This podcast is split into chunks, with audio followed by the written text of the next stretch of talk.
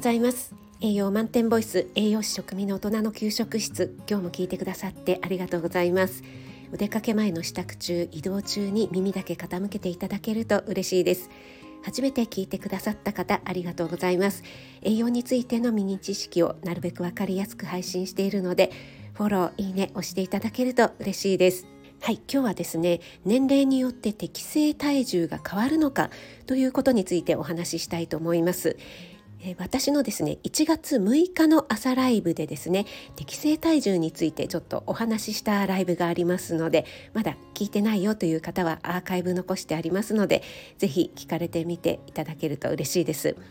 適正体重を表す指標として BMI というのがありますよね。はい、こちらはですね、体重割る身長、これはメートルですね、身長の事情になりますので、例えば身長170センチで70キロの方だと70ですね、体重の70割る1.7割る1.7になるのでこの方の BMI は約24ということになります。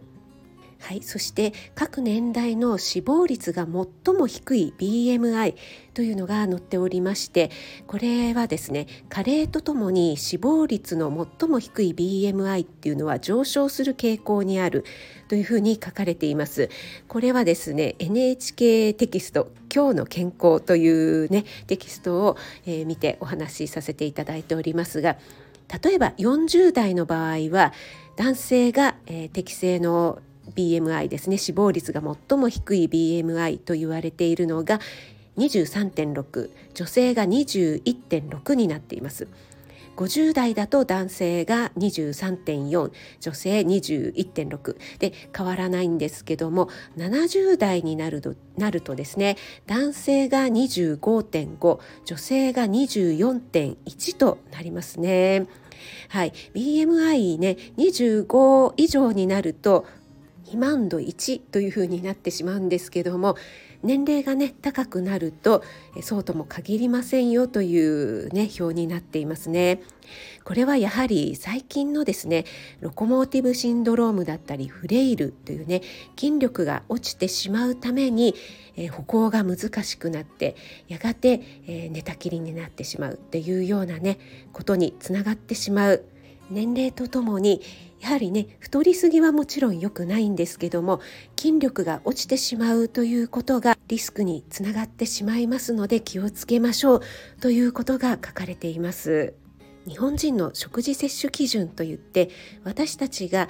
どの栄養素をどれくらい食べたらいいのかというものが指標として出されているんですけどもこれがですね5年ごとに改定されているんですね。はい。そしてつい最近だと2020年に改定されたんですけどもこちらの改定項目としては年齢区分ですね。より細かく年齢が区切られるようになったということと、えー、目標のね BMI の方も下限値ですね、えっと、低い方の値が引き上げられました。そしてタンパク質も同じく50歳以上の目標量の下限値低い方の値が引き上げられています。はいいかがでしょうか？えー、ちょっとね太ってしまったということでダイエットをするとですね体脂肪よりも筋肉の方が